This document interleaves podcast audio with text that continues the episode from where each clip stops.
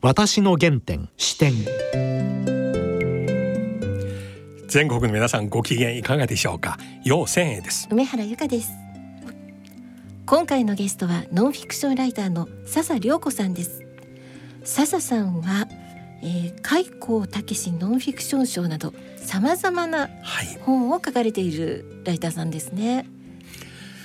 私はですね、はい、実は笹さんの紙つなげというご本をね、はい、中国語版で読みました。そしてこの本を日本で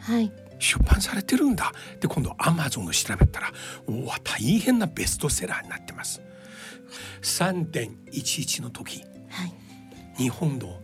紙を作る工場。日本製紙の石巻工場ですね、はい、はい、それをね津波で、もう全部飲み込まれてもう電気も設備もガスも水も全部切れてしまう中、はい、日本の読者皆さん普段読む本の約4割の8号紙っていう紙は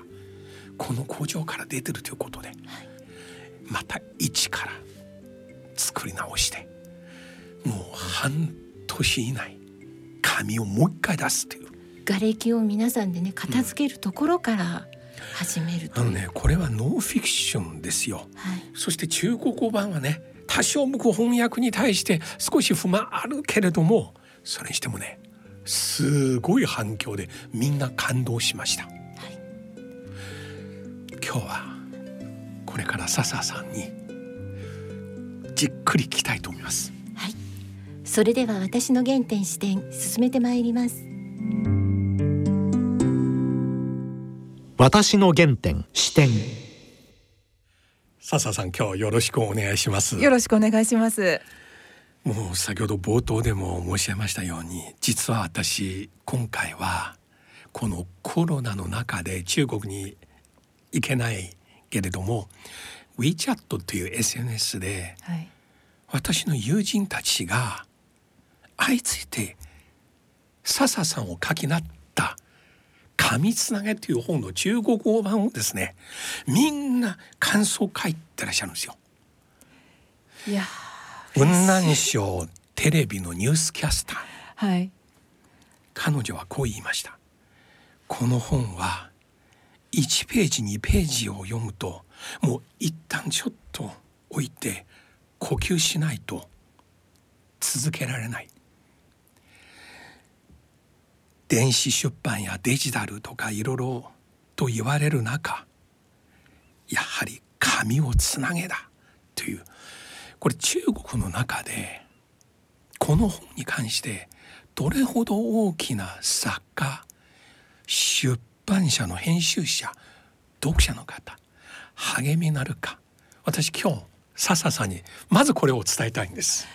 いやもうなんかちょっと私もねいっぱいになっちゃいます。あの本当に中国の方にねどういうふうにこう受け止めていただいてるのかも全然わからなかったんですけれどもあの紙に対する思いあの出版へのその愛情っていうのはこうやって普遍的であのバンコク共通なんだなと思ったらもうちょっと胸がいっぱいです。笹さんは最初どういうきっかけでこの工場のことを書き始めたんですか？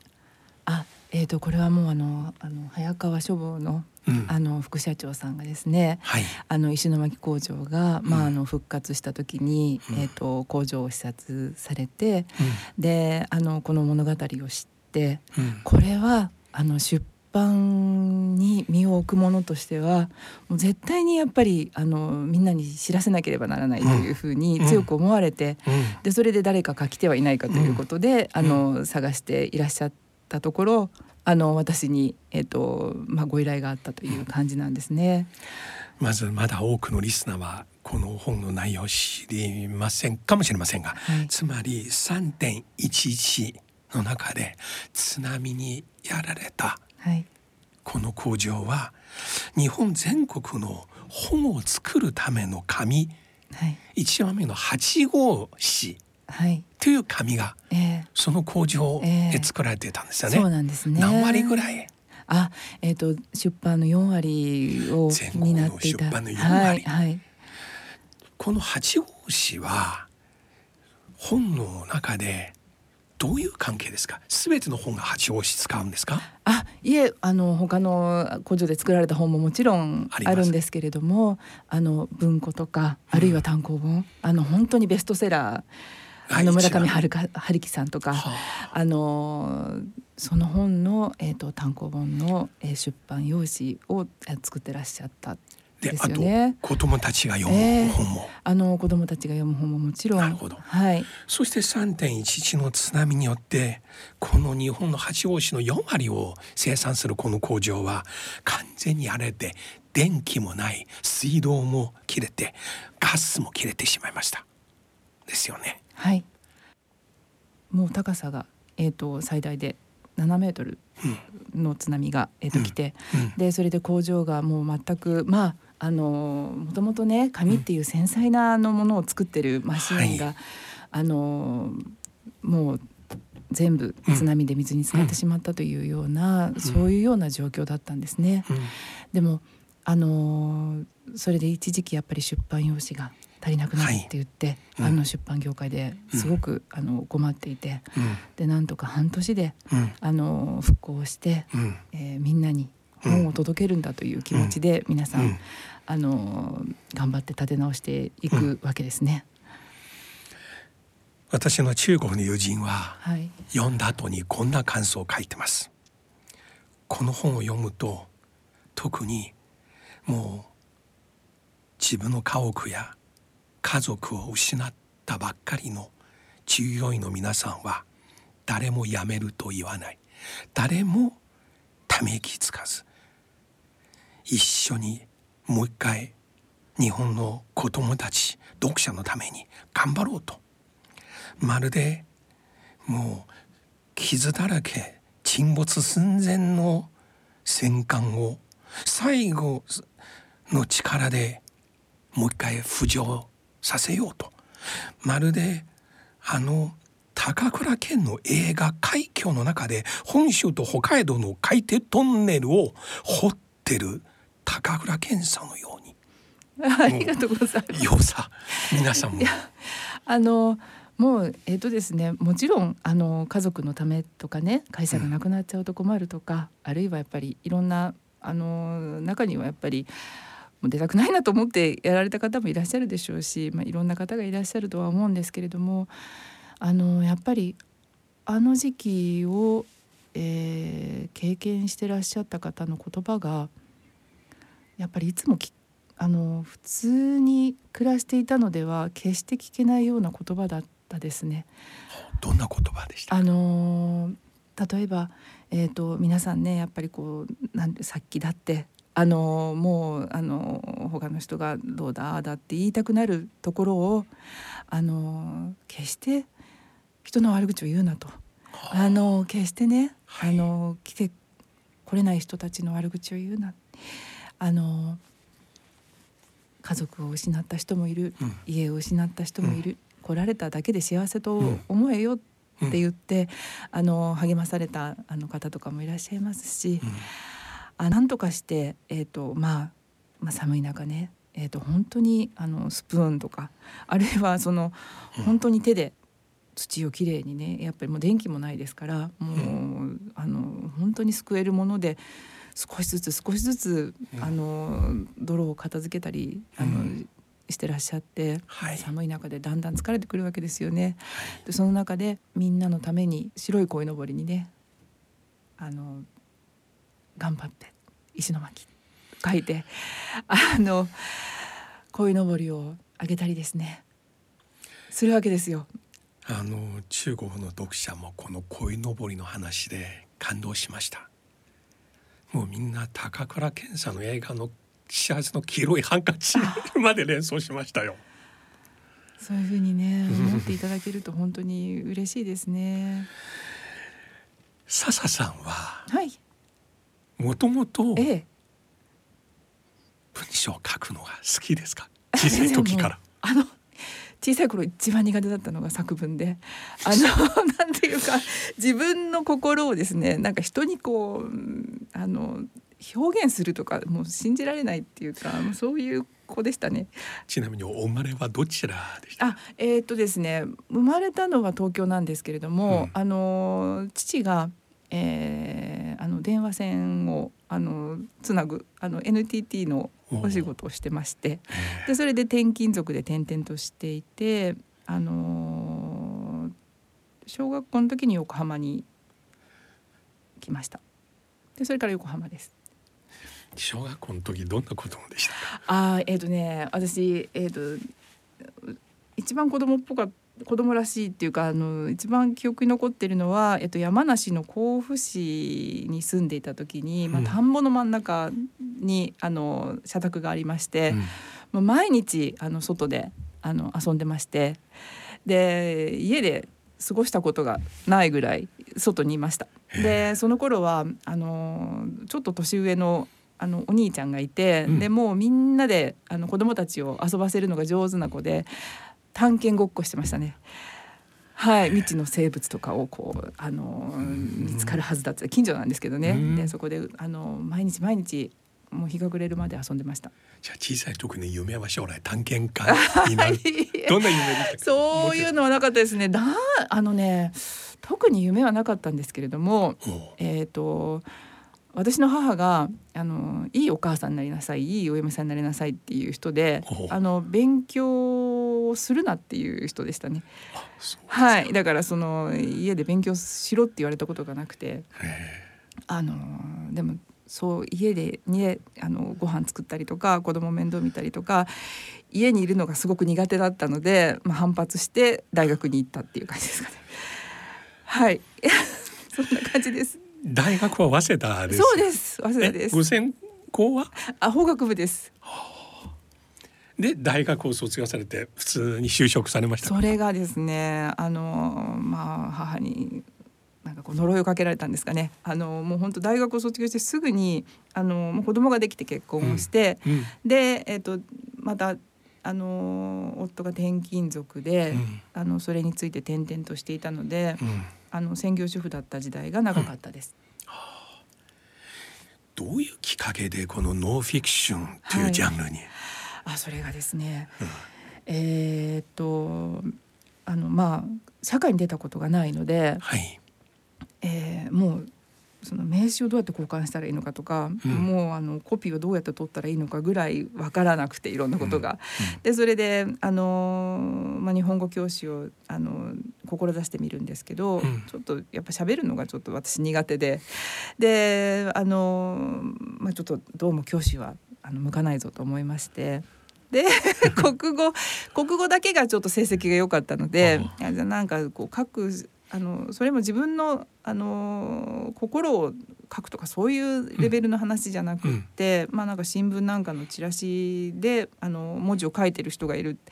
なんか楽そうだぞとか思って楽じゃ全然楽でも何でもなかったんですけれども私算数ができなかったのででそれでそういうチラシを書く仕事をしたくてライターズスクールに通い始めましてでそこのライターズスクールに、えーと、とノンフィクションのあの編集者が来ていらっしゃって、うん、であの開口武史ノンフィクション賞のあの原稿を募集してますみたいな感じで。でそれで初めてノンフィクションっていうものを、あの書いたですね。応募しました。応募してでそれはあの歌舞伎町駆け込み寺のあの源秀盛さんを書いたんですけれどもまああのー、最終選考にも引っかからず、まあ、そうだよなと思って。町の駆け込み寺のようなことをいろいろ取材されたんですか？えー、そうです。あのライターズスクールでえっ、ー、と紹介されてえっ、ー、と駆け込み寺でメールを、うん、あの書くお仕事を、うん募集していて、でそれに私が応募して、でそこで、え歌舞伎町駆け込み寺であったいろんな出来事をメールでこう書いてでその発信するというお仕事をしていたんですね。でそれを本にまとめたらいいんじゃないかということで、まあ、ノンフィクションっていうものに初めて書いたんですけど、うん、小説とかエッセイとかノンフィクションとかもうなんかどれがあのどういう書き方をしたらいいのかも全然わからなくて、うん、もう一からあの書いた感じですね。私笹さんの本を読みましてこのノンフィクションというジャンルのものはいろいろありますが一部のまあ世界各国あるけれども一見ノンフィクションだけども書くときに作家さんによって結構煽るというかあるいはその雰囲気をねさらにオーバーしてとにかく人を感動させようと。笹さんの文章の良さはそれがないんです。これは中国皆さんが感動する理由なんです、はあ、そのまま等身大の感じで中国語で言うと国性的克服の国に時世のせ、はあ、国性的なトーンで抑えた感じでリアルのままで書いたこれは実際ノンフィクションをお書きになった時結構この点を重視されていらっしゃいますか？まああのとにかく自分のことを話すのが苦手な人間なので あのなんていうのかな。えーと、真ん中にが空洞な、まあ、ストローとかあの管みたいな気持ちでいて、うん、私を通して誰かの言葉が、うん、あの、うん、読者に伝わってくれるといいなと願いながら書いているので、私はなるべく空っぽでいたいという気持ちでいるんですね。はい。だからなるべく私が出てこないように出てこないようにとは思っているんですけどでもやっぱり自分にもエゴがあるので時々なんていうか自分が出そうになってやっぱりなんかあこれあのストローで痛いのにちくわだなとか なんかそのあの自分が出ちゃうなっていうのがあって気をつけてはいるんですけれどもね。なるほど。はい。ここはポイントですね。ああそうです自分を出さないように。えー、えー、自分というフィルターは避けられないと思うけれども、えー、だけど、えー、それを抑えていく私も実際そういう文章大好きなんですあの小説よりねこういうもの好きなんです。リアルに。うん、多分年のせいかもしれない自分自身この年になって一番好きなのはノンフィクションあるいは日記手紙とか、こういう原資料を読むのが好きなんですよ。うん、笹さんはこの「紙つなげ」という本で日本で大変反響ありまして今中国でも翻訳出版されましてちなみにこの本の後にさらに何を書きましたか？あのちょっと紙つなげがやっぱり自分にとってはやっぱりすごく大きすぎて、ええ、あのしばらく書けなかったんですね。で、えっと、今年の2月にあのようやく本になりましてあの在宅での終末医療を書いております。終末医療。はい。エンド・オブ・ライフという本なんですつまり例えば末期がんの患者たち。そうですね。それが、えっと、お家で、えー、過ごすあの時間を、うん、えーとまあ、私取材させていただいて、うん、であの一緒に過ごさせていただいた日々をえー、ノンフィクションで書いております。どのぐらいの方を直接取材しました？もうね7年かかってるんですよ最初の取材の時から。でも何人の人にお会いしたかな7年間はい。あの途中でまああの紙つなげがあってでまた、えっと、自分はもうちょっと体調崩しまして、しばらく書けなかった時期があるのであのそんなに7年間びっしりじゃないんですけれどもそうですね。結構何人かな。この本を通して、はい、えー、笹さん一番言いたいことは？あのですね、うん、えっ、ー、とまあ今あの本当に、えーとまあ、医療によって管理されて、うん、であのなんていうかベルトコンベヤーみたいに乗って、うん、であの本当に、えー、亡くなる間際までこれはいけないあれはいけないというふうにあの言われることが結構多いような気がするんですね病院などで亡くなられる。うんうん、でも、えっと、在宅で暮らしている方はまあ、えっと、本当にあの人によってはタバコ吸ったりね、うん、お酒飲んだりね、あの最後に本当にしたいことを、あのするわけですよ。でその命って長さじゃなくってあの質なんだっっていうふうにあの亡くなりゆく人が教えてくれるわけですよね。そのはい、うん、長さでは測れない、うん、その本当一瞬一瞬がもう永遠に近いようなあのとってもこうなんていうの忘れがたい思い出をあの一つ一つ家族と一緒に作っていくっていうことができるんだよって、うん、でそれを教えてくれたのはすごく大きかったですね。はい実際この番組もこれまでに3回ぐらいこのテーマを取り上げまして、はい、あと元国立がんセンター総長の方が自分は日本のがん研究がん治療のトップでありながら自分自身はもう2回ぐらいがんなりましてまた奥様も3回ぐらいがん検知されそして最後亡くなった。その体験をねこの番組で語ってくれました。同じように最後に奥様と2人でじゃあ家に帰りましょうと。そしてそのまま年末で家に帰りまして。で奥様が銀座で買った黄色いのワンピースを自分で着て家の鏡に向かってご主人に「どうですか?」と。ご主人は「素敵ですね」と。普段料理作らない彼が奥さんのためにお鍋作りまして。でお母さんがあ奥さんはもうご存知のようにがんの薬で口内炎すごいですよ。はい、それでも最初の一口を召し上ると「帰ってよかったね」という感想でした。えー、これはさささんも取材されている中はい。私も同じようなやっぱりあの経験があってあのこのエンド・オブ・ライフではあの私が7年かかって書けなかったのが、うん、えっ、ー、とですねその取材の時に友達になった訪問看護師さんが、うん、まああの今度はその人自身ががんになってしまってでそれでまあ家で過ごす時に、まあ、ご一緒させていただいてその人の語りをあの中心にして書いてるんですけれどもあのー一緒に食べた草餅がね 忘れられないですね。もうあのドライブインでねこの草餅美味しいんだよって言ってあのみんなで食べるわけですよ。でこの人と一緒に食べる草餅はも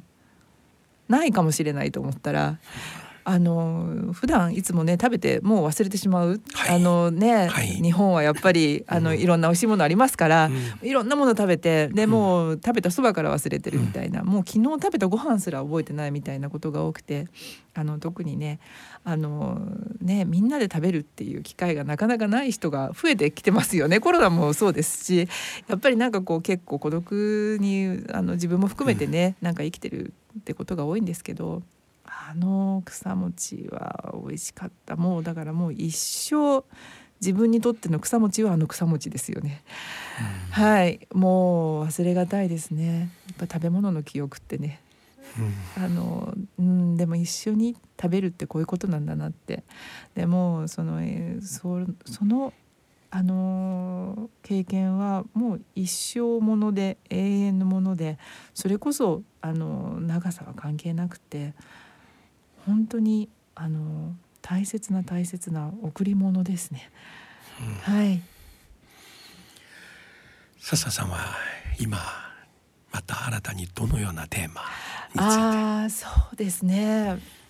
あのまあ、ゆっくり考えていきたいなというふうには思ってるんですけれども難民申請をして認められなくて入あの入管にあのずっとこう囚われてる人たちを、えっと、ちょっとあの取材させていただいたりしていまして、うん。うん、でも一体いつあの出版になるかなるべく早くね自分が生きてる間にどれぐらいの本が書けるかなっていうことをやっぱりもう意識するようになりましたね。あのその教えてもらった